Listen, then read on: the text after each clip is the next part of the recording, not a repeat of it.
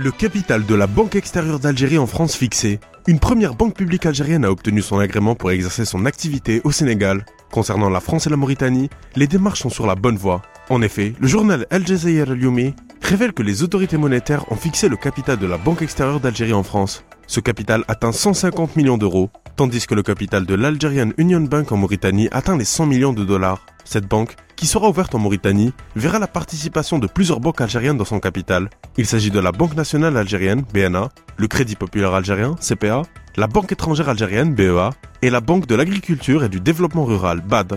Les choses se concrétisent donc pour ce projet annoncé il y a plusieurs années. La première banque avec un capital de 100 millions d'euros, détenue en majorité par la BNA, a déjà eu son agrément et devrait être opérationnel dès le mois de septembre 2023. Et les deux autres projets sont à un stade avancé et n'attendent que l'approbation de la France et de la Mauritanie. Même si en principe, ces projets sont acceptés et leurs agréments ne devraient pas tarder.